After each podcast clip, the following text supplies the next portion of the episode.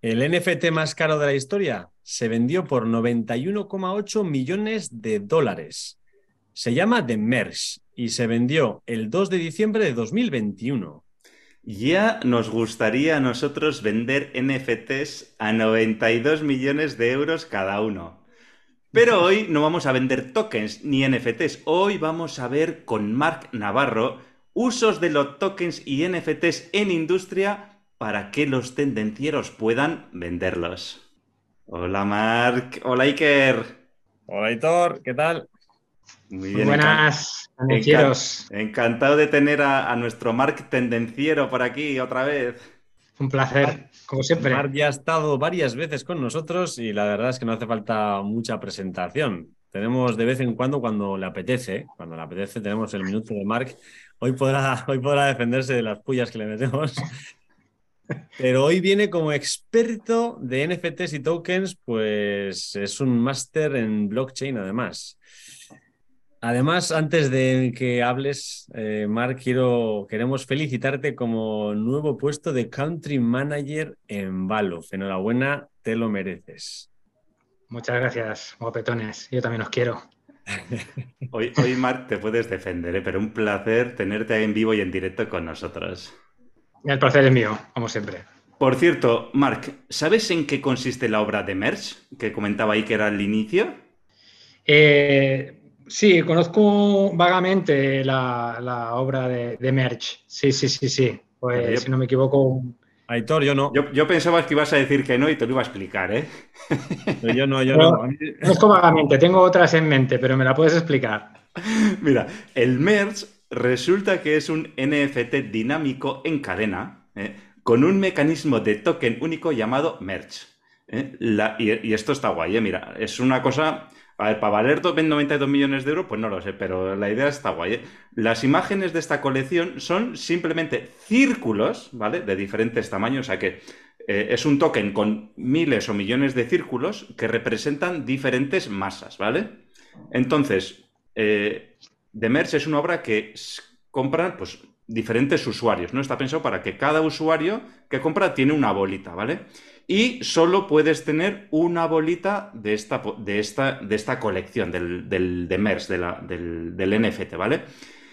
¿Y en qué pasa? Que dices, oye, que quiero comprar dos, ¿vale? Pues puedes comprar dos, pero cuando compras dos, esos, esas dos bolitas se fusionan en una y sus masas se suman haciéndose más grande. Y entonces, cuantos más eh, participaciones de este NFT tengas, tu círculo más grande será. ¿Qué te parece? Pues muy interesante, la verdad. ¿Que ¿Por qué no se nos habrá ocurrido antes?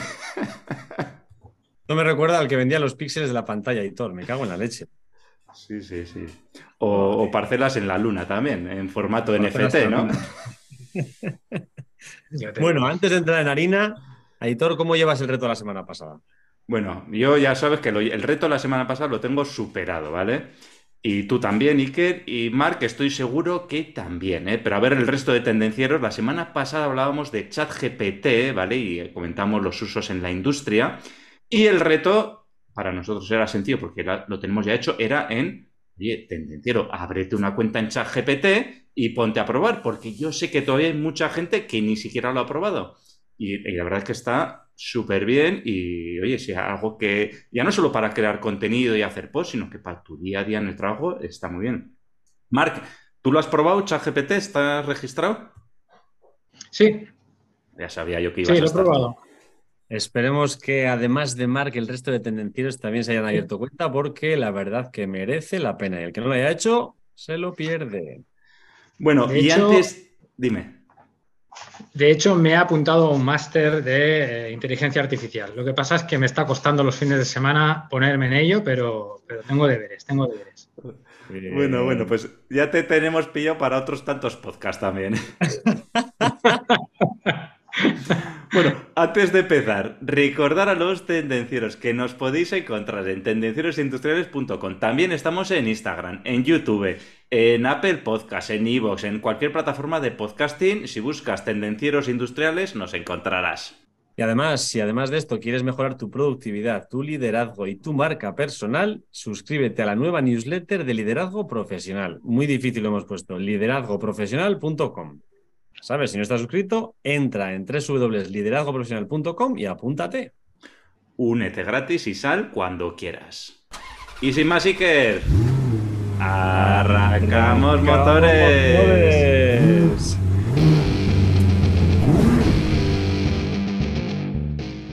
Tendencieros industriales, tecnología, productividad y ventas.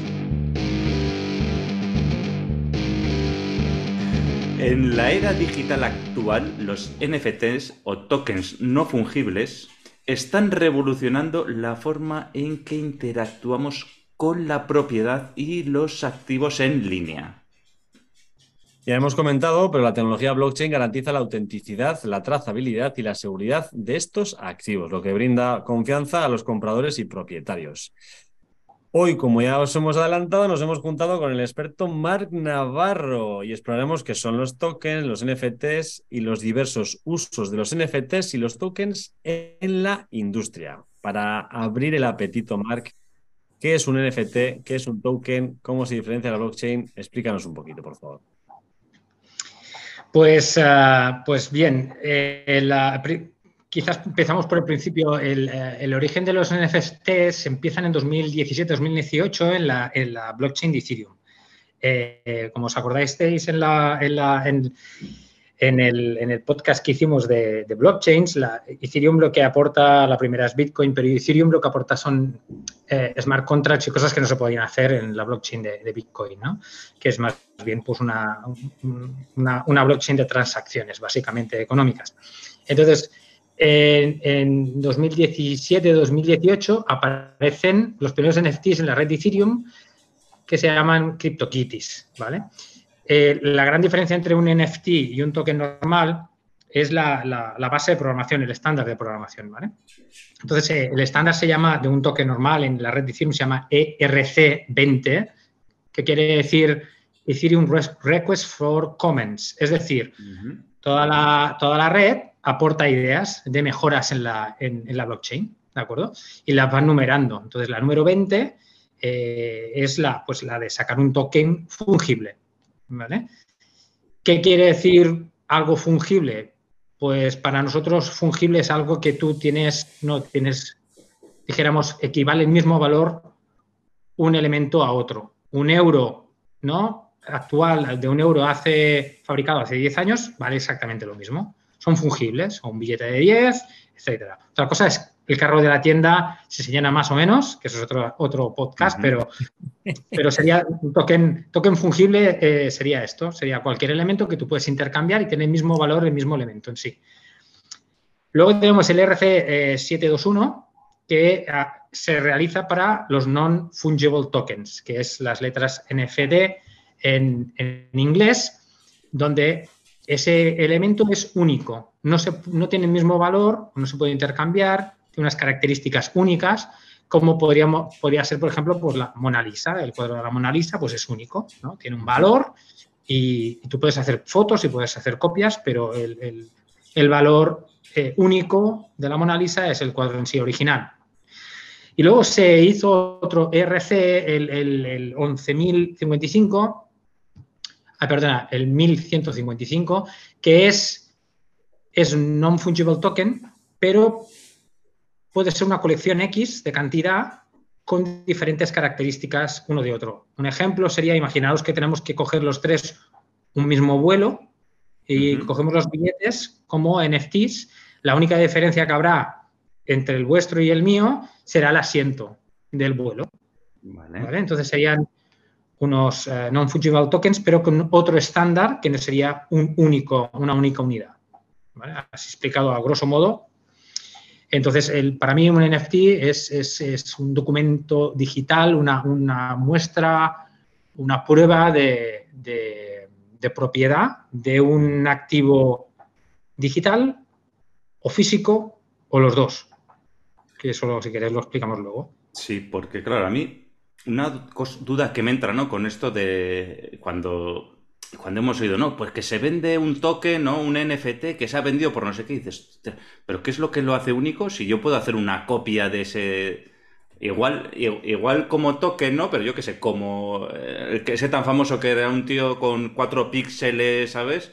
eh, y que vale un mogollón de euros, ¿no? Dices tú, coño, pues esto lo puede copiar y lo puede, ¿no? ¿Qué, es lo que lo hace único al NFT este? A ver, ¿por qué? Eh, al final, eh, yo creo que la gran mayoría de oyentes que ven este vídeo, la primera pregunta va a ser esa que se van a hacer, es la que se hace todo el mundo.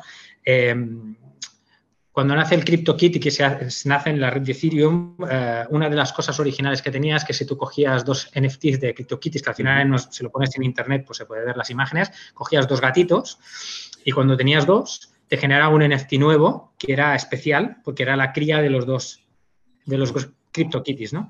Y fueron muy, muy famosos por ser los primeros y claro, todo el mundo los quería tener y eso ¿qué hace? Pues al final, como todo en esta vida, eh, cuando tienes escasez y hay mucha, mucha demanda y poca oferta, automáticamente hace crecer el precio. Independientemente que estemos de acuerdo o no en que pues esos píxeles pues ha sido uh, algo muy sencillo de crear o muy complicado. De hecho, eh, luego veremos que tiene un, valor detrás, ¿no?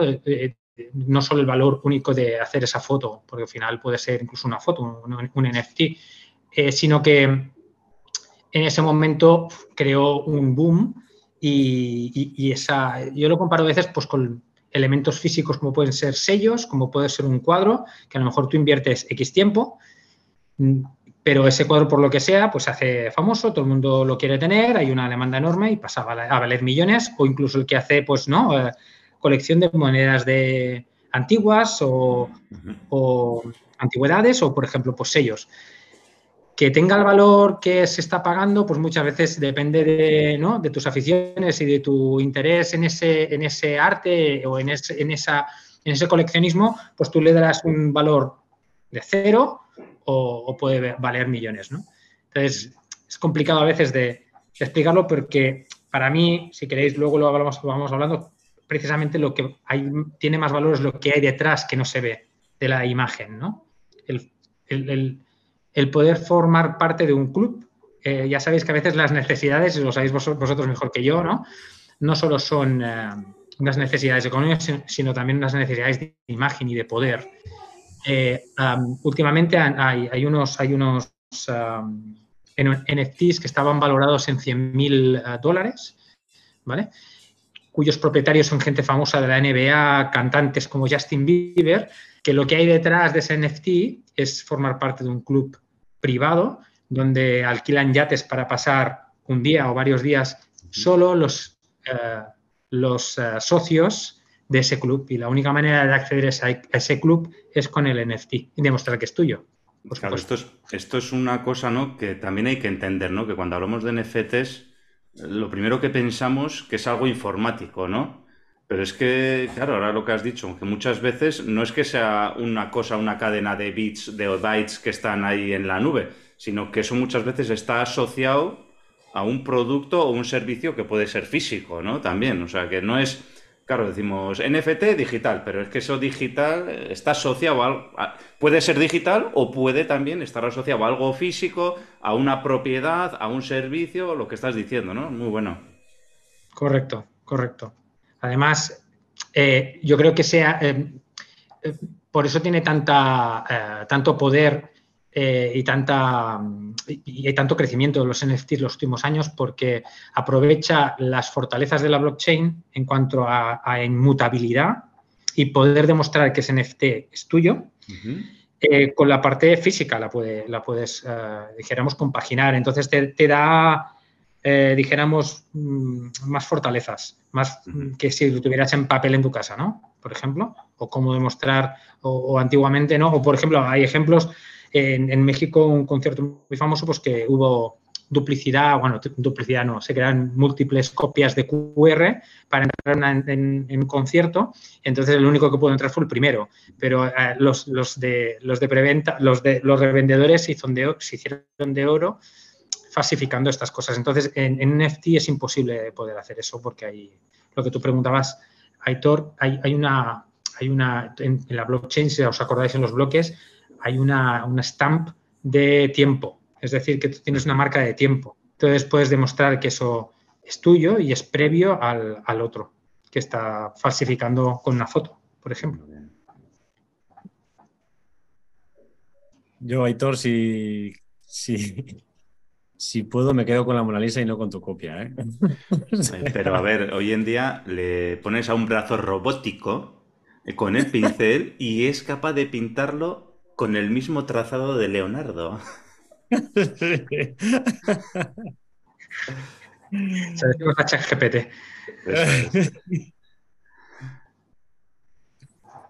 Bien, bien. Bueno, Marc, a ver, eh, ¿cuáles son las características clave de un FT que lo hacen único y valioso? ¿Qué es lo que más destacarías tú? A ver, lo, que al principio lo que se conoce como NFT se hizo más famoso es porque tú puedes, eh, dentro de un marketplace, eh, que se vendría a ser como unas plataformas en Internet que tú puedes colgar eh, y además es muy sencillo de hacer, una foto, un vídeo, un texto, ¿vale? Puedes colgar ahí lo que quieras, ¿no? Em, ¿Eso es único? Sí. ¿Aporta valor detrás? Pues difícilmente, a no ser que haya toda una, como hemos dicho, ciertas características, propiedades, privilegios que puedas tener. Em, lo, que, lo que se intenta es que esa imagen, esa, esa foto, ese vídeo, ese dibujo sea único y tenga unas características cuanto más lo que le llaman raras, mejor.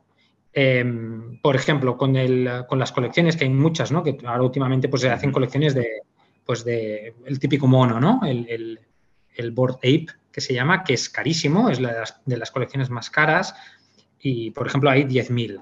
Entonces, cuando tú programas esto, lo puedes programar o hay incluso hay, empresas en las que han desarrollado una manera de ayudarte en cómo programar una colección de 1000 NFTs. Tú allí lo que haces es dibujas, por ejemplo, más a nivel profesional, pues en Photoshop tú dibujas, pues voy a hacerlo de, conejos, ¿no? Y voy a poner una falda o un pantalón y hago 20 tipos de faldas, 20 tipos de pantalones. Luego decido si quiero, que lleve gafas, quiero que fume un cigarro, un puro o, llevo los labios pintados. Voy poniendo características, entonces lo que hago es, hago la, la exponencial, es decir, vale, pues quiero tantos con este pantalón, tantos con este tipo de falda, tantos con gafas, pero no se repite ni uno. Cuantas más rarezas, cuanto más elementos lleva, más raro se considera el NFT, con lo cual, en teoría, más caro es porque es más, más raro. ¿no? Em, ya os digo, desde la creación puede ser desde un, desde un uh, marketplace, que hay muy conocidos, donde tú vas allí y minteas, es lo que se dice introducir una imagen y generas un NFT, así de simple, tampoco te vas a hacer de oro, pero puedes ponerlo, es muy sencillo.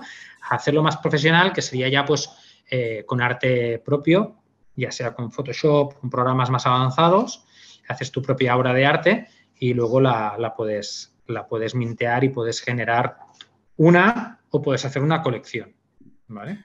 Oye, Marc, nos hablas aquí como si nosotros supiéramos, pero te hemos traído aquí porque no sabemos, ¿eh? eh pregunta.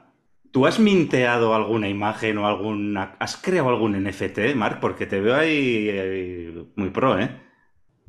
No, bueno, eh, de hecho mi, hija minteó unos dibujos que hizo. Sí, sí, sí. Mira tú, qué al, final es muy, sencillito, ¿eh? porque al final cuando no lo conoces parece todo muy complicado, pero hay, hay páginas web. Eh, uno, por ejemplo, el más conocido, el que fue el número uno, es uh, OpenSea. Si ponéis OpenSea, mar abierto, eh, tú, puedes entrar en la, página web, en esta plataforma, y puedes ver todos los NFTs y colecciones que hay.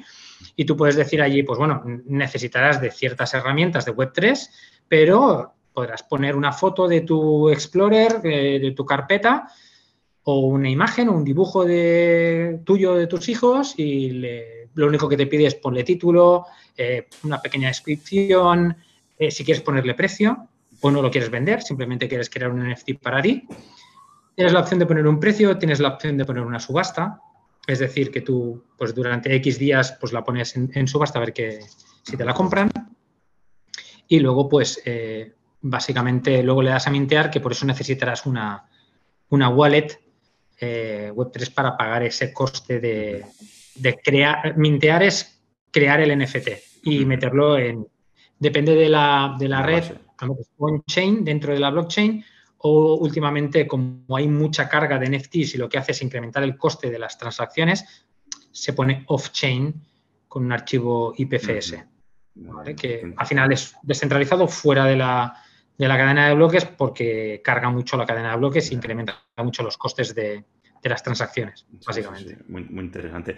y antes de entrar a lo que es la parte de aplicaciones industriales, eh, en la industria del arte, en la industria musical o en aplicaciones que no son industriales, ¿cuáles serían las más comunes para el uso de NFTs? Aparte de lo que estamos hablando de colecciones artísticas propiamente dicho, ¿no? De dibujos, ¿no? ¿Qué, otras aplicaciones comunes hay con los NFTs? Mira, por ejemplo, ya hay varios cantantes que han, tokenizado sus canciones. Mm. Imagínate que tú divides la canción entre 100 trozos le pones un NFT al trozo 1, o sea, la diferencia del NFT sería el número, ¿correcto? Tendrías del 1 al 100 y, a un coste X. Entonces, los que compran el NFT tienen el privilegio de poder escuchar eh, antes que el resto esa, canción de ese cantante que siguen. Eh, lo pueden vender si se incrementa el precio o si quieren tener un beneficio o se lo pueden quedar para ellos. Eso sería una, aplicación. Eh, lo que también ha lanzado eh, Nike y, o Nike y Adidas eh, cuando se hubo el boom del metaverso. bueno, lo que también hicieron fue comprar tierras. Ha habido muchas empresas que han comprado tierras dentro del metaverso que han gastado una pasta. Y en el caso de estos eh, fabricantes de bambas, tienes la opción de poder ponerte y comprar, porque tienes el NFT, puedes tener las bambas únicas tuyas, Nike, en el metaverso, pero lo mejor de todo es que también puedes tenerlas en el mundo real. Entonces es otro privilegio de tener el NFT de, estas empresas. Otra empresa que... Sí. No, que al final veo eso, que al final acaban asociándolo en algo físico también, ¿no? Para darle un valor, o sea, para el friki, friki, friki, pues con el digital igual es suficiente, pero ya cuando lo quieres bajar un poquito más abajo a las personas reales, lo tienes que asociar a algo que el digital está bien, pero que además físicamente también, ¿no? Por lo que veo. Sí, sí, sí. Te acabas de llamar personas no reales a los frikis. con, todo, con todo mi admiración y respeto. ¿eh? Ahí ¿no escuchaste lo que dijo, creo que fue el de Apple, que dijo, trata bien a los frikis porque algún día serán tu jefe. Efectivamente. Así que ten cuidado. ¿Qué más ejemplos que, hay? en, la parte de, en, la parte de, gaming, los videojuegos que sabéis que es una industria que mueve muchísimo dinero, se están empezando a implementar NFTs como armaduras, eh, armas adicionales que tú quieres tener, quieres pagar. imaginaos que ponemos, pues yo que sé, en un juego de lucha, pues ponemos 10 espadas. Cada espada a lo mejor tiene un color diferente para diferenciarla una de otra, lo que hemos dicho antes. Eh, y eso eh, es un NFT que utilizas en el gaming, pero luego lo puedes llegar a vender también si quieres. Eso sería otra característica dentro de lo que es el gaming, incluso dan recompensas. Eso no quita que luego lo mezcles con, los tokens. Es decir, pues en esta plataforma, pues yo quiero adquirir este NFT, pero ¿cómo lo pago? Pues lo pago con el token, ¿vale? Con lo que sea. Ya, o sea, y, la diferencia, el, NFT es, digamos, el producto y el token es como el Bitcoin, ¿no? Con el que pagas, ¿no? Por decirlo de alguna manera. Sí, sí sería activo, eh, sería la moneda, la criptomoneda con la que pagas ese, ese, ese NFT dependerá de dónde esté, porque empezó, como os he comentado, en Ethereum, pero ahora están, incluso la red de Bitcoin ahora tiene los ordinals, que son NFTs, y que hay una gran movida de, eh, dentro de Bitcoin, porque claro, Bitcoin es mucho más lenta, es la más segura, pues mucho más lenta. Entonces, claro, meter ahí eh, muchos NFTs sobrecarga mucho la, la red e incrementa mucho los costes de transacción. Entonces, bueno, ha salido la Lightning Network, que será, que es, que es mucho más rápida, más rápida incluso que Visa y Mastercard, pero, pero bueno, hay mucha discusión al respecto si Bitcoin fue inventada para, para NFTs. O sea que ahora puedes pagar y crear NFTs en, en muchísimas blockchains. Pues tengo otro ejemplo que os va a hacer, yo creo que os va a volar la cabeza. A ver, ya me decís a ver qué os parece. A ver, a ver, cuéntanos, cuéntanos. En el mundo real, ya han sacado, o sea, la parte buena de blockchain y por eso creemos que va a ser sí o sí el futuro, porque simplifica y hace, puedes hacer cosas que no podías hacer antes, mucho más fácilmente, más rápido y más económicas, ¿no? Entonces, lo que se está haciendo es tokenizar eh, pisos, tokenizar edificios. Eh, hay empresas ya, incluso hay alguna española y americanas y tal, que lo que hacen es, pues, dividen un edificio o un piso en porciones de, imaginaros, de 100 euros o 100 dólares y, tú puedes comprar esa participación, ese NFT único de esa parte del piso. A cambio, eh, pues eso lo puedes llegar a vender como revalorización en el futuro o porque eh, pagan un alquiler, lo ponen en alquiler, lo remodelan, lo ponen en alquiler, entonces tú vas cobrando eh, cada mes o vas viendo cada día tus ingresos de esa parte proporcional de esa renta. ¿Qué, aporta? ¿Qué beneficios aporta? ¿Qué diferencia? Pues bueno, que no necesitas tener toda la inversión de un piso, sino que puedes coger una pequeña parte, puedes estar en cualquier sitio del mundo, eh, puedes reclamar esa recompensa si quieres a diario, dependerá también de cuánto dinero y lo que te cuesta la transacción, pero es, inmediato, lo estás viendo a tiempo real cuánto te está, cuánto te está dando.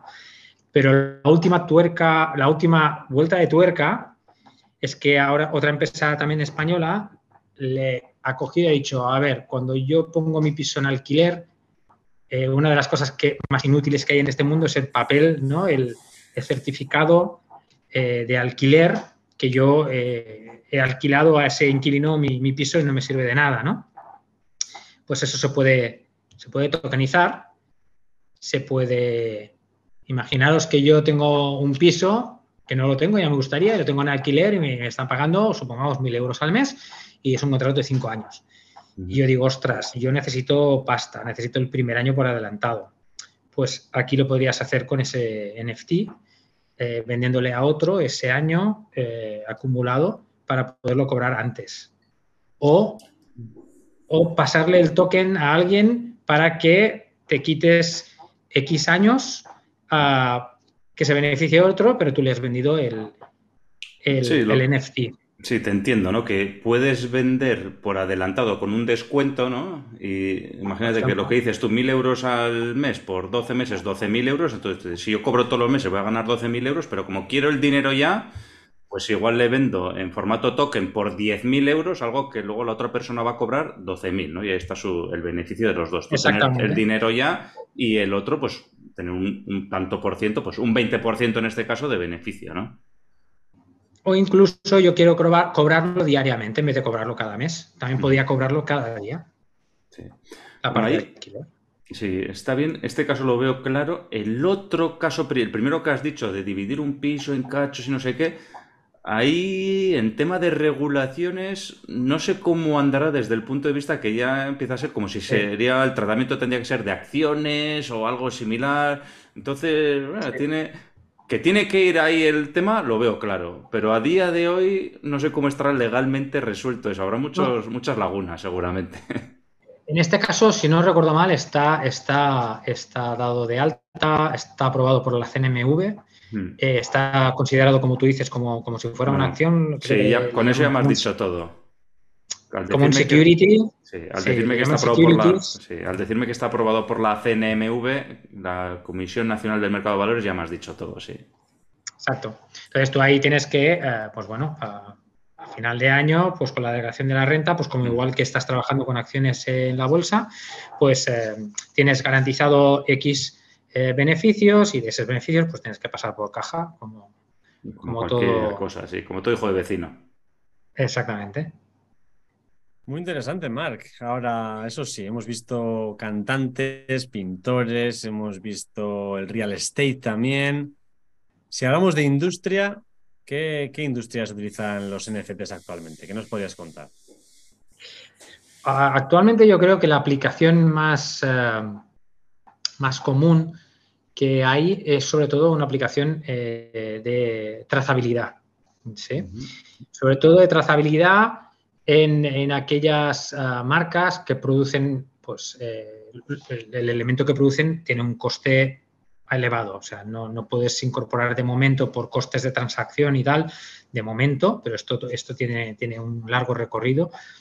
Eh, pues claro, ¿qué lo puede hacer? Pues Gucci, puede hacerlo marcas de, productos de lujo, ah, donde tú asignas eh, un NFT a cada unidad que produces y luego ese NFT que lo que, porque no lo hemos comentado antes, pero el NFT no solo puede estar asociado a un elemento físico, sino puede estar asociado a un contrato.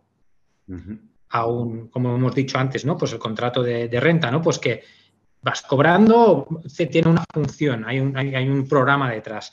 Entonces, aquí lo que tú puedes hacer es que tú demuestras la propiedad y, y donde se enlaza mucho con la trazabilidad es veracidad de los datos que dice el fabricante, que realmente es así y está metido en la blockchain y tú lo podrías verificar. ¿sí? Porque, claro, eh, tú puedes decir, pues imagínate, yo soy una empresa cárnica y que este, esta vaca pues fue eh, sacrificada hace un día y está encima de tu mesa, ¿no? Y luego tú pues miras, verás, intentas verificar los datos y, no. Y eso está casi, casi caducado, ¿no? Entonces la, manera es usar la blockchain como inmutable para, para verificar esos datos y eh, el NFT sería el acceso a, verificar eso, ya sea un QR o sea como fuera. Y lo más importante es que ese NFT vaya cogiendo datos a tiempo real del mundo real. Eh, por ejemplo, aplicación de trazabilidad podría ser, pues bueno, yo tengo mis vacas, luego pasan el proceso de, matanza y luego de deshuesado, lo que sea, y eh, vaya implementado en, ese animal o en el proceso, por ejemplo, un, chip de RFID donde va grabando en qué tiempo real, en qué momento se está haciendo cada proceso, hasta poder llegar a la tienda donde se, vende esa carne o en la etiqueta, eh, en la bolsa o en el paquete. Para eso necesitas de ciertas empresas que te pasen datos del mundo real al mundo virtual, que existen ya y que por eso funciona la blockchain, funciona así. Le llaman a estas empresas oráculos, que son los que, pues, al final, eh, la blockchain es un lugar donde tienes un, espacio, es como un, gran disco duro, pero allí no existe el precio o el tiempo. Tienes que estar informándole continuamente de todo. pero sería una aplicación típica. Sí, que tiene que haber una unión entre el mundo físico y el virtual. Ahora mismo me acuerdo de. Me viene a la cabeza dos cosas, Marco, lo que has dicho. Yo en, algunos peces que compraba en la pescadería y demás, sí que te viene con un código QR si compras así un pez de tamaño realmente grande. Y en el QR te aparece absolutamente toda la información. O sea, podría ser prácticamente un NFT eso, porque aparece pues quién ha pescado, cuándo se ha pescado, por dónde ha estado, prácticamente todo, ¿no? O sea, sería equivalente a lo que has comentado de las vacas. Exactamente podría ser un QR perfectamente. la única diferencia, yo lo diferenciaría, eh, bueno, que, habría que ver, a lo mejor es un NFT lo que estás mirando, pero al final lo que te aporta de veracidad a la blockchain es que no depende de lo que te diga el fabricante. Normalmente, ¿qué pasa hasta ahora? Pues no, lo, que, lo que no es Web3 o, bueno, al final eh, el fabricante recopila los datos en su base de datos y él te dice lo que considera real o no no lo sabemos, ¿no? Entonces, de esta manera, todos los datos vienen recopilados directamente de los sensores que hay en planta y mandados a, la blockchain. Eso podría ser una pieza de automóvil, por ejemplo, ¿no? La Perfectamente. tal está fabricada en tal fecha con estas condiciones de trabajo y es única, porque no hay otra puerta hecha en las mismas condiciones que, esa puerta, por ejemplo. Exactamente. Sí, sí señor. Oye, y estamos hablando Mark, de que esto, pues, empresas de lujo, grandes empresas, pero si yo tengo una pyme de pocos trabajadores, de 10, 50, 100 trabajadores, ¿cómo puedo aprovecharme de los NFTs? ¿Qué ideas nos puedes dar? Eh, o la pregunta es, ¿es aprovechable por estas pymes? Yo creo que eh, hay que hacer una valoración de, de varias cosas, es decir, no solo la parte tecnológica, sino eh, primero si el público está dispuesto a, ¿no? aceptar o a diferenciarme respecto a mis competidores con, NFTs. Eso me va a ayudar a crecer, me va a ayudar a, a, poder absorber esos costes eh, añadidos.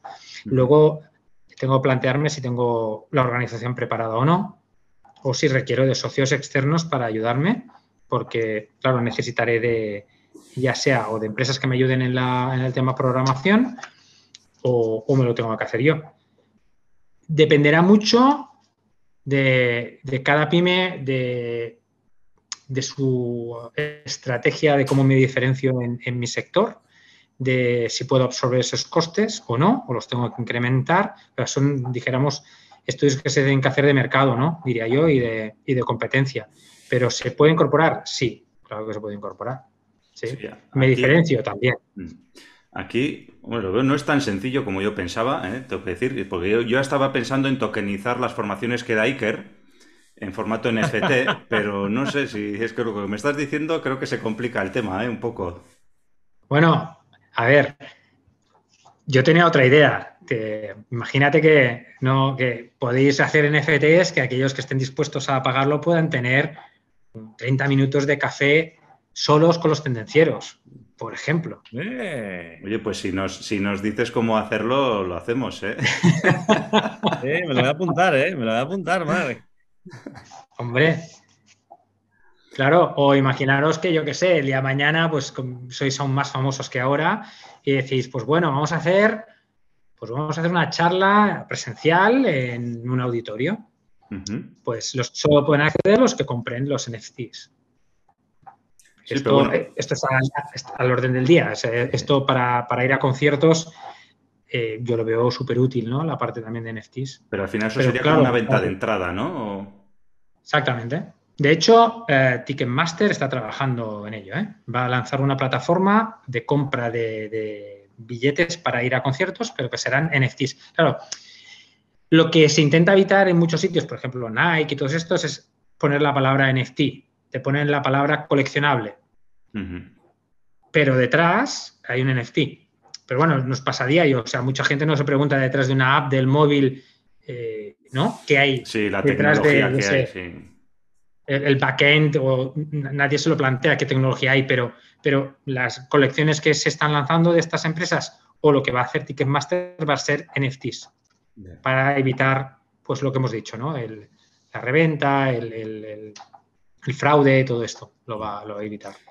Y eso está muy bien. ¿eh? Vamos a ver si hacemos un NFT café con tendencieros ¿eh? y con Mark también.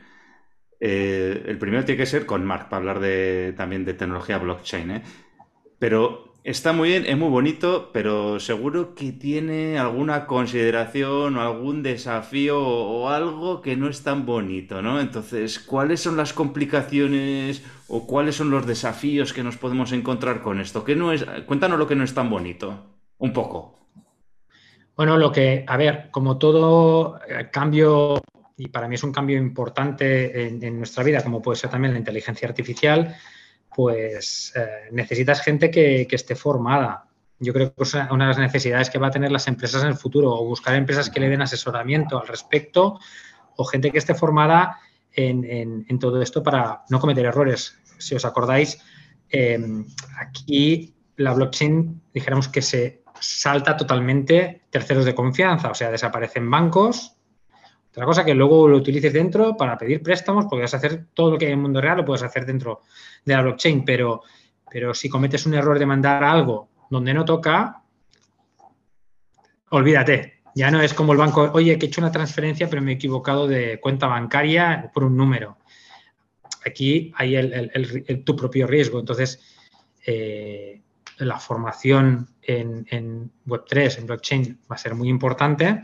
Eh, si te lo quieres hacer tú, vas a necesitar de gente que sepa programar eh, o bien eh, que se sepa mover en el, mundillo para, poder hacerlo. Sí que hay plataformas, como os he dicho, hay gente que ha desarrollado su propia empresa para ayudar a, a los que no quieren programar, no quieren picar máquina, lo pueden hacer.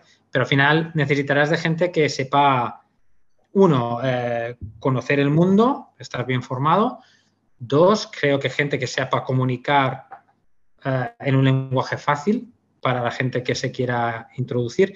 Pero yo creo que el NFT será una de las puertas de entrada más grande al mundo blockchain. porque si os habéis fijado, hemos hablado de gaming que mueve masas, eh, música que mueve masas, arte que mueve masas. Incluso hay inversiones en, bueno, lo que hemos dicho en inmueble, pues te voy a decir, es, enorme, ¿no? Lo que mueve. Eh, entonces, yo creo que vamos para allá, pero sí que hay, y luego la, parte de regulación. La parte de regulación, pues que siempre los reguladores van en el mundo blockchain todo a una velocidad bastante alta. Los reguladores llegan siempre tarde. Cuando regulas algo que sale a los tres años, en tres años el mundo, el mundo blockchain ha cambiado muchísimo, ¿no? Sí.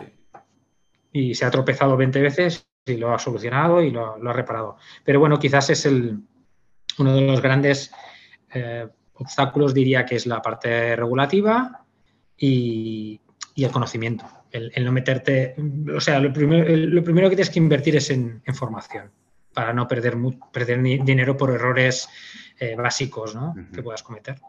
Sí. O buscarte buenos partners que hayan recorrido el camino antes. Mm.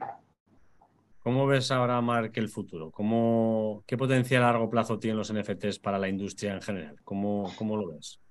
Yo, yo eh, le veo una, o sea, creo que no tenemos capacidad suficiente para estar fuera de la caja, para saber eh, qué se puede llegar a hacer, ¿no? pero así pensando, o sea, al final necesitaríamos de hacer un, os invito a hacer un brainstorming un día y darle al coco, pero sobre todo eh, a nivel industrial, a mí lo que se me ocurre es trasladar lo que hemos dicho de los inmuebles o de, los alquileres.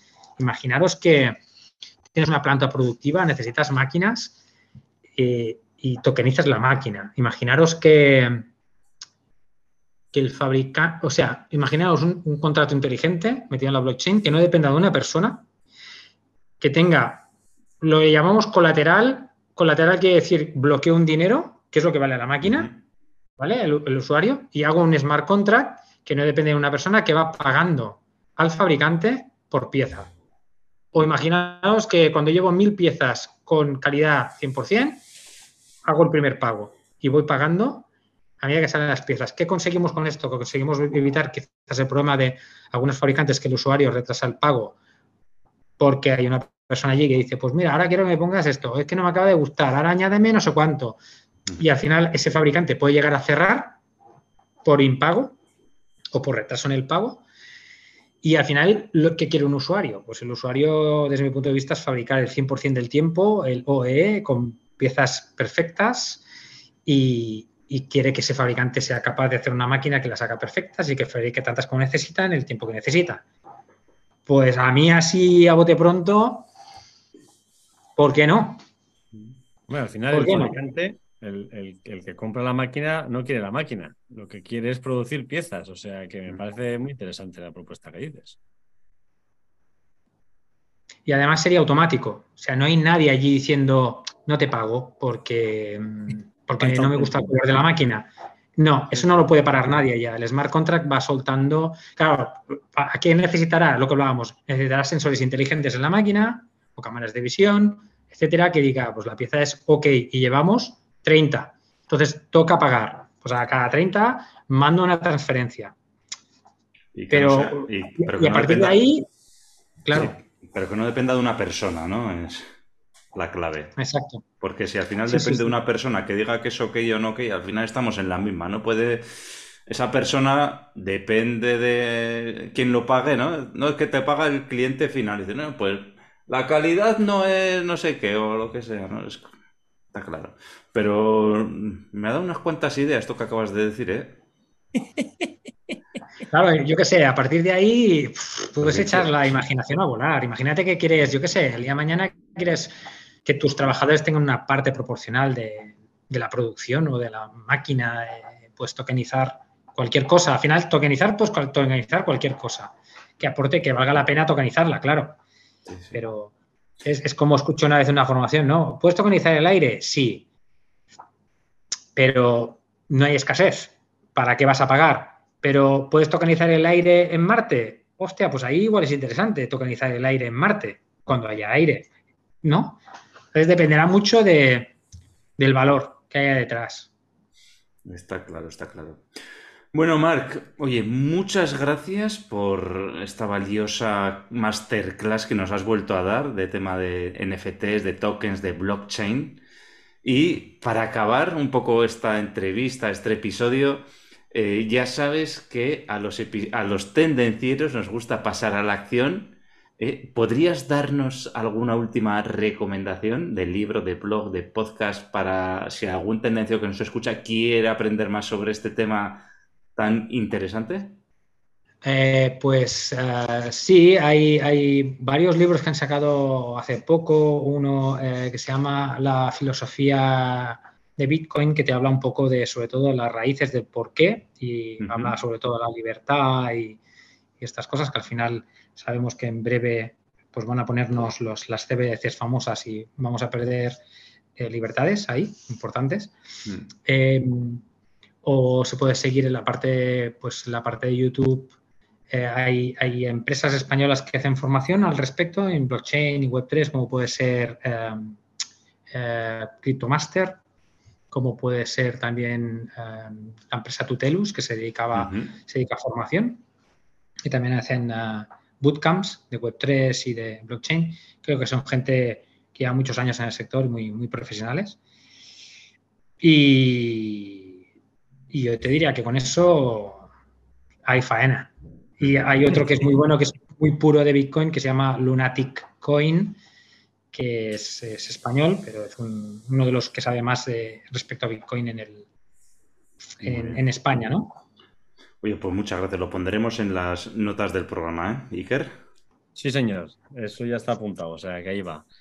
Bueno, Mar, eh, ya saben los tendencieros que te pueden encontrar en nuestro podcast, que si nos contactan te diremos algo, pero si alguno quiere contactar directamente contigo, ¿por dónde puede hacerlo? Pues yo mayormente estoy en LinkedIn. Intento estar viendo vuestro podcast y vuestros comentarios y vuestros posts ahí en LinkedIn. O sea que ahí me pueden encontrar. Vale, Muy bien, pues lo mejor. Sí. Bueno, pues muchas gracias, Marc. Ahora, tendencieros, ya sabéis que a Iker y a mí nos gusta mucho el café. ¿eh? Y hoy, como tenemos un, invitado especial, a Marc, que también le gusta el café, ¿a que sí, Marc? Me encanta. Pues ya sabéis que aunque no sea con NFTs, pero nos podéis invitar a un café en la página web de tendencierosindustriales.com y si os ha gustado el episodio, darnos like y comentar, dejarnos vuestra experiencia. ¿Habéis hecho NFTs? ¿No habéis hecho? ¿Los habéis subido? mandarnos el link para que lo veamos también y, digamos, ostras, es muy interesante, nos echamos unas risas o lo que haga falta, ¿eh? Pero sobre todo comentarlo porque esos comentarios van a venir muy bien al resto de tendencieros. Y si os ha gustado alguna de las ideas o explicaciones que hemos hecho, pues podéis ayudar a más personas que se aprovechen de estos consejos recomendando, darle me gusta, like, le ponéis cinco estrellas o le enviáis por WhatsApp incluso. Aprovechar para mandarles la información que seguro que les va a gustar suscribiros para estar al día de los nuevos episodios. Y sin más, Aitor, Marc, tendenciero, tendenciera. La semana te espera. Chao. Chao.